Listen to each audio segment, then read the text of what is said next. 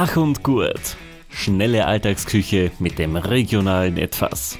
Von Thomas und Peter. Hallo, grüß euch, willkommen bei Gach und Gurt. Wir schließen unser Jahr ab mit einer Folge über die Edelkastanie Maroni, Kästen oder Kästen, wie immer man zu der Edelkastanie sagen möchte. Nur nicht Rauskastanie, grüß euch. Genau. ja, der Thomas und ich möchten äh, für heuer äh, die letzte Sendung veröffentlichen und haben uns wie immer aus dem Saisonkalender was ausgesucht. Mhm. Und was ist ein typischer für den Winter wie heiße Maroni, oder? Bei euch genauso in Wien, oder? Also in Wien sind ja heiße Marone quasi an jeder Straßenecken. Man mittlerweile wieder. Mhm. Der Lockdown ist ja beendet in Wien. Oder ja, glaube ich, ganz Österreich irgendwie. Na egal. Na, bei uns noch nicht. Bei uns so. wird's erst. Na gut, bei uns, also zumindest die ja. Marone-Brauder haben schon wieder offen. Wunderbar. Der, Und das gehört das- einfach dazu zu Weihnachten Ja. oder Vorweihnachtszeit. Das Schöne ist ja, man, ich, ich muss gestehen, ich bin nicht so der Riesenfan. A2 ist ich schon gern mit, nasche schon gern. Ja. Aber das Schöne ist ja, wenn es draußen kalt ist und du kaufst dir beim Maroni-Brauder Maroni, kannst du dir von diesem kleinen Stanitzel, wo die Maronen drin sind, einfach schön die Hände warmen. Das ist super. Ja, meine Frau hat äh, also so eine Erinnerung an ihren Opa mal erzählt, Mhm. dass sie auch, wenn sie im Winter dann heimgegangen sind vom Opa, äh, dann hat er über ein Hemd voll Maroni mitgegeben zum Warmer für die Jackentaschen. Ah, Da hat man dann was zum Essen gehabt, als Wegzehrung und warme Finger. Und das Ah, ist eine cool. sehr äh, herzliche Erinnerung meiner Frau an ihren Opa. na klar, das finde ich aber eine schöne Erinnerung. genau. Macht das Maroni daheim auch? Äh, gelegentlich, gelegentlich. Ja. Es kommt immer darauf an, äh, wie die Marone, die man so im Geschäft des geringsten Misstrauens bekommt, äh, ausschauen. Ja, weil es ist oft schon so, dass man bei manchen Chargen oft ein Drittel wegschmeißen kann, weil Ja. es ist entweder vergammelt, voller Wurm oder es ist nichts drin. Genau, also man, wenn ihr das selber machen wollt, zu Hause Maroni, dann empfehle Mhm. ich persönlich, kauft wirklich hier die Bio-Marone im Geschäft, weil die Mhm. sind von der Qualität meistens schon höher. Man, die Top-Qualität sind auch die leider nicht. Die kriegen, Mhm. zumindest in Wien, nur die Maroni-Brater. Ja, bei uns ist es so, dass du meistens Maroni eher ganz selten kriegst. Immer am öftesten kriegst du schon vorkochten. Ja, die kriegt man sowieso und geschälten, ja. Ja, und die sind Genau, auch wirklich gut. Sind auch gut, aber es ist nicht dasselbe. Das ist richtig, ja. Aber es nimmt an viel Arbeit ab und vor allem auch, wenn man sehr widerspenstige Maroni hat, ist ja die Verletzungsgefahr nicht unerheblich. Oh, Vor ja. allem beim, beim Vorab einschneiden. Mhm. Wenn man es dann im Bockrohr röstet oder man gibt es auch Leute, die dann vorkochen. Mhm. Im Zuckerwasser, glaube ich, oder? Ich weiß gar nicht. Ich kenne das, dass es manche mit Zuckerwasser machen. Warum auch immer, ja. Braucht man Ja. eigentlich nicht. Na. Ich weiß nicht, kann man die roh essen? Auch? Ich glaube nicht. Also ich glaube, du musst schon essen, weil ich stelle mir das Zeug ziemlich Mhm. komisch vor, von der Konsistenz her. Ja, also mir erinnert das ja alle ein bisschen ans Innere von Kichererbsen. Kichererbsen. Kichererbsen, die Konsistenz, äh, also Mhm. wenn sie gekocht sind mit Maroni, das ist für mich so ähnlich, aber mag mir auch täuschen. Ja, es ist möglich. Möglich, ja genau. Ja, aber wir haben ja gesagt, wir wollen äh, jetzt nicht unbedingt so das typische Konfekt oder Kuchen und Strudel machen, Mhm. sondern wir wollen was Herzhaftes. Weil man kann mit Maroni, weil Maroni hat ja äh, in vergangener Zeit ganze Täler in Süd, also in Südeuropa, in, in Norditalien ernährt, weil das so die, die Kartoffel der armen Leute war. Genau. Die haben, ist ja sehr nahrhaft und stärkereich. Mhm. Man kann so zum Mehl vermahlen, so wie andere Buchweizen und andere Dinge, die eigentlich kein Getreide sind. Geht bei Maroni genauso. Das geht bei dir gut. Ja, es war ein klassisches arme Leute essen eigentlich. Und heutzutage sind sie eigentlich sauteuer. Ja, das ist richtig, ja. Die Zeiten sind vorbei, wo Mhm. das billig war. Genau. Aber weil wir gerade in der Gegend sind, ich baue jetzt so eine kleine Brücke, kein goldenes M, sondern nur eine kleine Brücke, äh, zum Thomas, weil der Thomas hat uns ja ein Rezept, was aus der Gegend sein könnte, Aus mitgenommen. Italia. Genau. Was hast du uns denn du für ein Rezept äh, eingebrockt? Ja, ich mache heute für euch, also jetzt gerade nicht, aber ich erzähle euch von einem Gericht von einem Maroni Risotto. Und ich persönlich mag Risotto sehr, sehr gern. Wichtig ist beim Risotto, das sage ich gleich vorweg, lasst den Reis nicht zu lang kochen, das soll nicht gatschert werden, der soll schon einen gewissen Biss haben. Al dente wie auch die Nudeln aus Bella Italia. So ist es am besten. Mhm. Und das geht auch recht schnell. Äh, kommt auch daher dadurch, dass wir schon vorgegarte Maroni verwenden. Entweder die, die man so im Beutel da beim Obst und Gemüse kaufen kann. Ja, genau. Oder es gibt sie auch tiefgekühlt. Also das ist dann, ich sage einmal, der persönlichen Vorliebe überlassen. Also tiefgekühlt habe ich bei uns nur gesehen in so Päckchen wie die gefrierten Heidelbeeren, Ja. aber die waren dann schon gesüßt. Ah, so ein. Maroni-Reis. So, so ein Maroni-Grieben, so wie griebene Nüsse, Ja, ja, die man dann auch. so. Genau, das kenne ich aus California, aber Ga- die. Ganze habe ich auch schon gesehen von einer österreichischen Marke, die so klingt wie ein Wohn, eine Wohnmöglichkeit oder Unterstupfmöglichkeit der Inuit. Ah, Ich will keine Marken da erinnern nennen im Podcast, aber du weißt, was ich meine, Peter, oder? ja, also beim Ikea hast du das gekauft, oder? Ja, Ah, natürlich. du kriegst einen Imbusschlüssel gleich zu dem Maroni zum Zusammenschrauben. so, Ausschluss. Mhm. Kommen wir lieber zu den Zutaten. Was brauchen wir? Wir brauchen mal Schalotten. Genaue Angaben wie immer in den Shownotes. Wenn ihr keine Schalotten habt oder nicht bekommt, kein Problem. Ihr könnt auch einfach statt der Schalotten eine Zwiebel nehmen. Dann halt weniger. Was wir nur brauchen, sind 600 Gramm Maroni. Wir brauchen Risotto-Reis. Da gebe ich euch wirklich den Tipp, bitte kauft schon an Risotto-Reis. Das ist der Po Arborio, müsste das sein. Es geht auch mit Rundkornreis, so den man für klassisch Milchreis verwenden kann, aber ich habe die Erfahrung gemacht, mit dem echten Risotto-Reis wird es irgendwie noch einen Ticken besser. Was wir noch brauchen, ist Weißwein, ein bisschen einen trockenen. Wer jetzt sagt, Mhm. okay, ich will nicht mit Alkohol kochen, kein Problem. Ihr könnt, wenn ihr es habt, auch gerne einfach einen weißen Traubensaft nehmen. Weiters braucht man dann noch so Gemüse- oder Hühnerbrühe. Da kann man natürlich entweder frisch machen, wenn man will, oder wenn man schon eingefroren hat, oder man kann auch gerne diesen Brühwürfel nehmen, spricht nichts dagegen. Damit wir ein bisschen Umami reinbringen, gebe ich da auch noch gerne ein bisschen Kräuterseitlinge getrocknete dazu. Da habe ich so kleine Mhm. Würfel, die passen da, finde ich, recht fein. Mhm.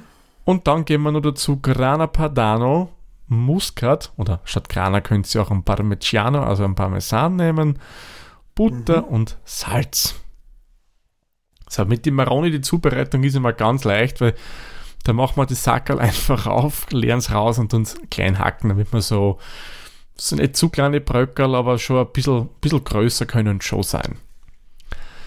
Im nächsten Step nehmen wir dann unsere Schalotten oder die Zwiebel her, schälen die und die tun wir schön klein würfeln.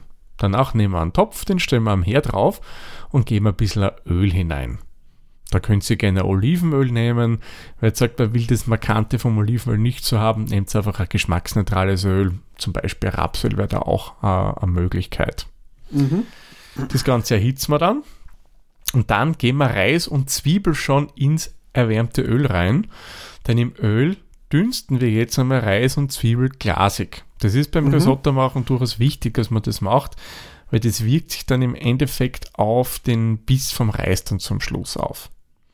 Achtung, Pro-Tipp, das ist mir am Anfang oft beim Risotto machen passiert, bitte die Platte nicht zu heiß aufdrehen. Weil wenn der. Reis Farbe nimmt, das ist nicht gut. Wenn das Ganze glasig ist, nehmen wir einen kräftigen Schlu äh, Schluck vom Weißwein, wollte ich jetzt sagen. Ja, kann man schon auch machen, wenn man will. Aber eigentlich nehmen wir einen kräftigen Schuss Weißwein und geben das Ganze zu unserem Reis und den Zwiebeln dazu. Sprich, wir löschen das ab und lassen das reduzieren, damit es ziemlich verkocht ist. Mhm. Wenn wir das haben, geben wir die Maroni-Stückel dazu und einmal einen Schöpfer Brühe. Nicht gleich bitte die ganze Brühe dazugeben. Das ist beim Risotto machen sehr, sehr wichtig. Mhm. Ihr gebt immer so viel rein, dass die Menge, also an Gargut, die ihr drinnen habt, so ein bisschen bedeckt ist. Ist meistens so ein Suppenschöpfer voll. So circa, ja. Mhm. Und da tun wir mal ein bisschen umrühren, weil sonst legt sie das leidenschaftlich gern an. Wir haben ja Stärke Ja. drin im Reis. Rühren ist Trumpf beim Risotto. Richtig. Immer rühren. Ich meine, ihr wisst nicht ständig dabei stehen, ja, aber halt immer wieder mal umrühren. Wie der Peter sagt, rühren ist da einfach Trumpf bei dem Ganzen. Wenn das Ganze dann verdampft ist, also die Flüssigkeit, Mhm. gebt wieder ein bisschen was Frisches dazu, damit es immer schon so schön, ja, wie soll man sagen, leicht flüssige Konsistenz hat. Man könnte es auch anders umschreiben, das klingt Ja. aber nicht lecker, ja. Also meine Tochter hat mir erzählt, ich weiß nicht, ob du das kennst, wahrscheinlich eh, wenn man so ein Risotto hat und man zieht mit dem Kochlöffel einmal durch Mhm. und es rinnt nicht gleich wieder was nach, sondern es bleibt die Furche ein kleines bisschen erhalten, dann ist Zeit, dass man wieder eine Flüssigkeit nachgibt. Ah, okay, so habe ich das noch nie getestet. Ich mache das immer eigentlich nach Augenmaß bei mir, wenn ich Ja. Risotto mache. Ja, so hat es halt sie haben es so in der Schule gelernt. Aber das ist ein cooler Tipp, das probiere ich beim nächsten Mal gleich aus. Mhm, Ah, also wäre man quasi wie manch biblische Figur das rote Meer teilt. genau. Ja, dann hast du einen falschen Wein genommen. Ist richtig, ja. Wenn sie dann das erste Mal wieder erneut Flüssigkeit dazugebt, ist ja der richtige Zeitpunkt, dass die Kräuterseitlinge und die Marone dazugebt. Mhm. Ähm, das rühren wir dann, wie gesagt, nochmal schön um, verrühren das Ganze und dann machen wir so weiter. Immer wieder Flüssigkeit nachgießen, umrühren. Das dauert so circa, würde ich mal sagen, 20 Minuten. Bisschen Mhm. kürzer, ein bisschen länger, je nachdem. Danach probiert mal ein bisschen Reis, ob der schon so von der Konsistenz ist, wie es ihr wollt. Ist er euch vielleicht Mhm. wirklich noch zu hart? Einfach nur ein Schluckerl Wasser dazugeben und ein bisschen nur nachköcheln lassen. Mhm. Wenn wir das dann haben, dass das alles fertig ist, dann geben wir noch geriebenen Käse dazu, also den Graner. Mhm. Da würde ich empfehlen, reibt's ihn lieber selbst, weil der gekaufte, ja, kann man nehmen, aber Frischcreme schmeckt er ehrlich gesagt am ja, Da ist besten. ja oft auch ein bisschen eine Speisestärke mit dabei, dass er Ja. nicht zusammenbiegt. Genau, Und das macht die Konsistenz am Risotto eventuell kaputt. genau, das wollen wir nicht haben. Darum reibt's ihn lieber frisch, geht mit der Vierkanttreiber wirklich easy cheesy. Und das heben wir mit ein bisschen einer Butter unter und lassen wir nicht am Herd stehen. Stellt es runter, einfach Deckel drauf, runterstellen vom Herd und die Rest, wenn man vom Gericht reicht aus, dass der Käse leicht schmilzt und dem Ganzen wirklich eine coole, sämige Konsistenz verleiht. Ja, und danach schmeckt es nur mit ein bisschen Salz und Muskat einfach ab, einmal nur kurz durchrühren und servieren. Und dazu würde ich persönlich einen Vogelsalat empfehlen. Oder Feldsalat, wie man in Deutschland sagt. Weil du hast auf der einen Seite das dezent Nussige von den Maroni und ich finde, da passt nachher auch das Nussige des Vogelsalats super dazu. Außerdem, ich mag ihn gern. das kommt ja nur dazu. Es soll ja schmecken, das auf alle Fälle. Genau. Ja, das war's mit meinem Maroni-Risotto. Ja, voll, voll cool. Zeitaufwand maximal 30 Minuten. Ja. Also gut in der Spur. Genau, ich habe mich bemüht. Ja, ich habe auch was vorbereitet mit Maroni, aber nicht nur. Mhm. Äh, ich mache nämlich einen Strudel. Ein Erdäpfel-Maroni-Strudel mit Blaukraut Mm. oder ein Kartoffel-Esskastanien-Strudel mit Rotkraut, je nachdem, wo man herkommt. Genau. Genau. Was braucht man da alles dafür? Ein bisschen Butter, zwei Eidotter, also wie immer genaue Angaben in die Shownotes. Ich Mhm. lese einfach einmal so durch, aber ein bisschen an Bauchspeck, Schinkenspeck, was Würziges. Äh, ich habe jetzt eine tiefgekühlte Petersilie genommen, ich habe nichts Frisches mehr daheim und die äh, getrocknete, da kann man Heu genauso hernehmen dafür. das stimmt Dann wohl. äh, mehlige, vorgekochte Kartoffeln, Erdäpfel, weil ähm, vom Vortag am besten, sonst schaffen wir die halbe Stunde heute nicht. Wenn wir vorher nur Erdäpfel kochen müssen. Genau, weil das braucht ja auch ein bisschen. Genau. Und ein paar Kartoffeln extra drei. Also wir brauchen nicht so viel. Ähm, zwei, drei große Kartoffeln, das ist leicht genug für, für vier bis sechs Portionen dann, wenn man Strudel jetzt mit Blaukraut zum Beispiel isst, dann das reicht leicht. Mm, Dann habe ich auch eine vorgekochte Maroni gekauft, die aus dem Sackerl, die der Thomas vorher erwähnt hat. Ein bisschen Milch, ein halber der gelber Zwiebel, Muskatnuss, Pfeffer, Salz und einen fertigen Strudelteig. Eurer Wahl, ich habe jetzt keinen tiefgekühlten, sondern einfach einen aus der Kühlung, so einen frischen Strudelteig genommen. Ähm, einfach da zwei Blätter pro Strudel nehmen, da sind bei meinen waren vier Bladel drinnen, das ist so schön für zwei so kleine Lorbeerl ausgegangen. ja, hast du schon mal tiefgekühlten gekauft? Ich habe ihn schon mal eingefriert gehabt. Ach, okay, aber die, direkt tiefgekühlten noch nicht gekauft im Geschäft. Nein, nein.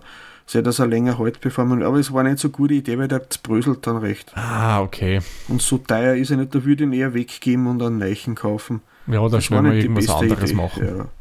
Genau, und äh, eben ein tiefgekühltes Blaukraut, auch wieder das vom, vom Inuit-Gehäuse. äh, das ist einfach gut. Wir Das ist wirklich gut, ja. ja, genau.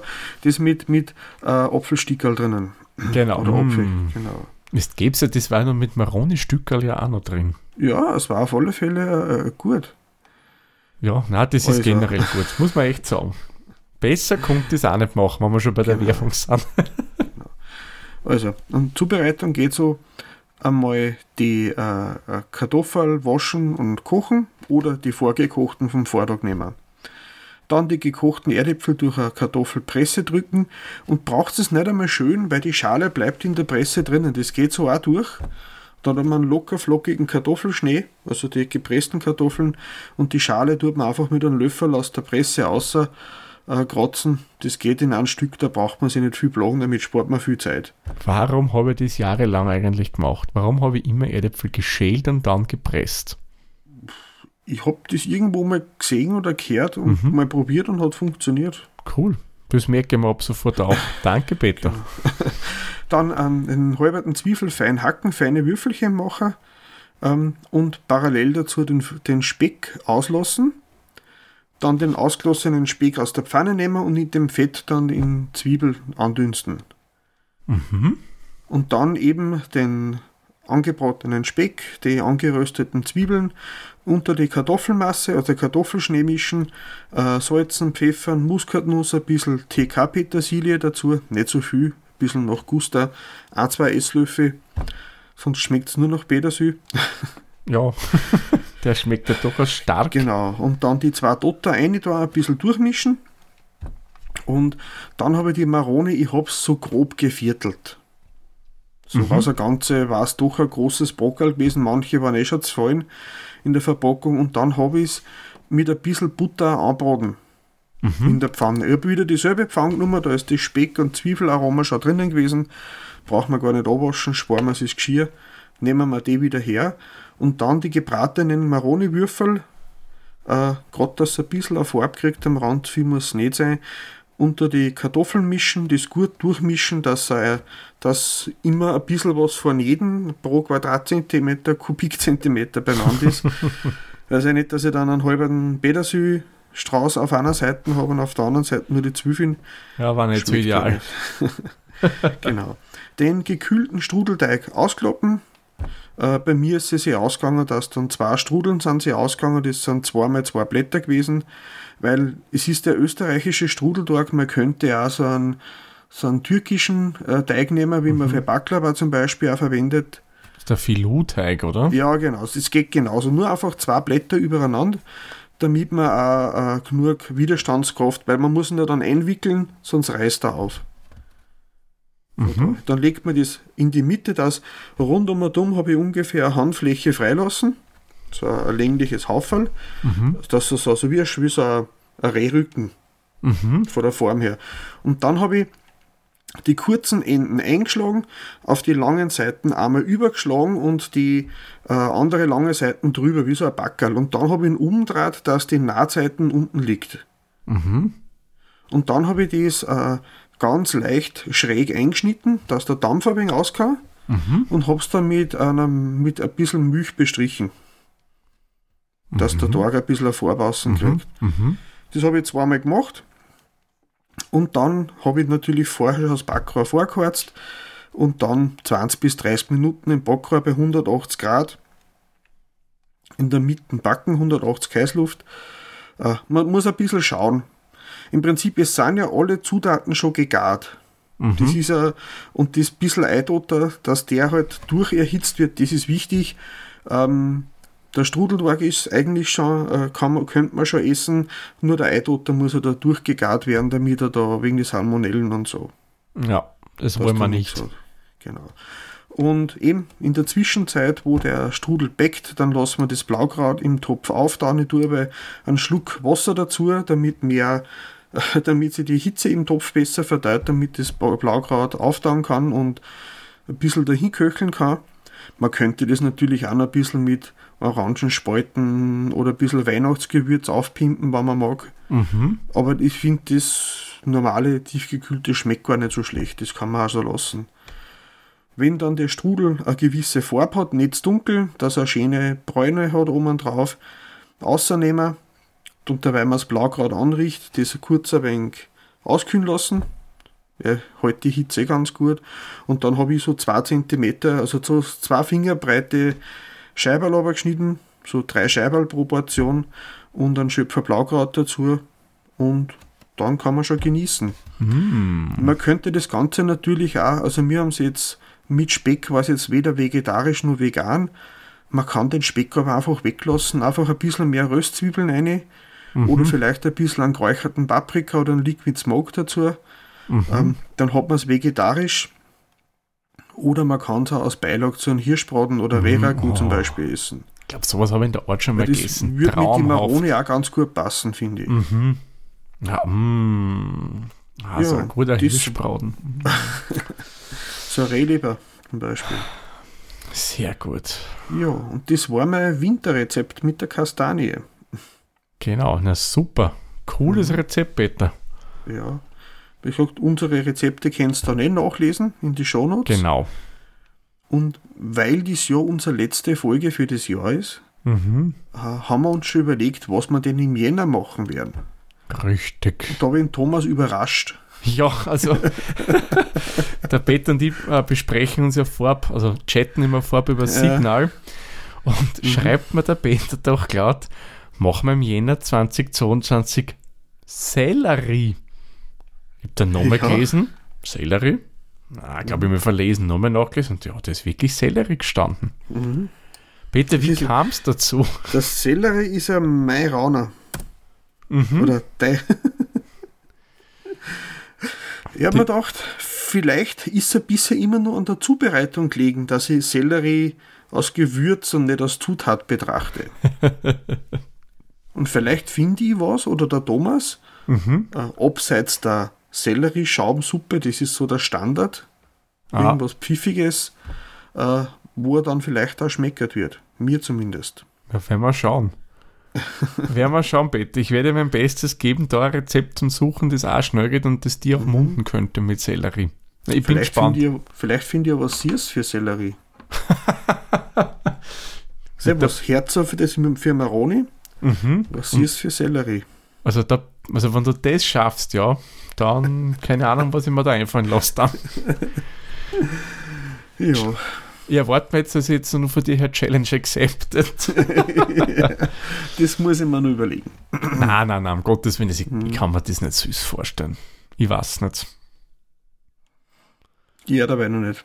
Aber, Aber harren kann- wieder Dinge. Genau. Ja, dann machen wir den Sack zu, wie der Thomas selber sagt. Mhm.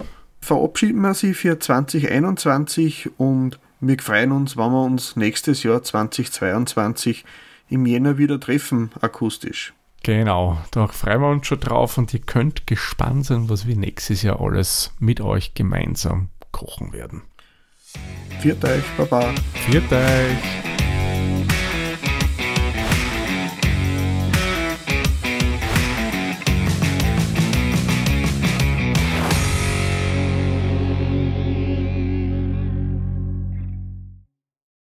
Dieser Podcast wurde produziert von Der Witzer.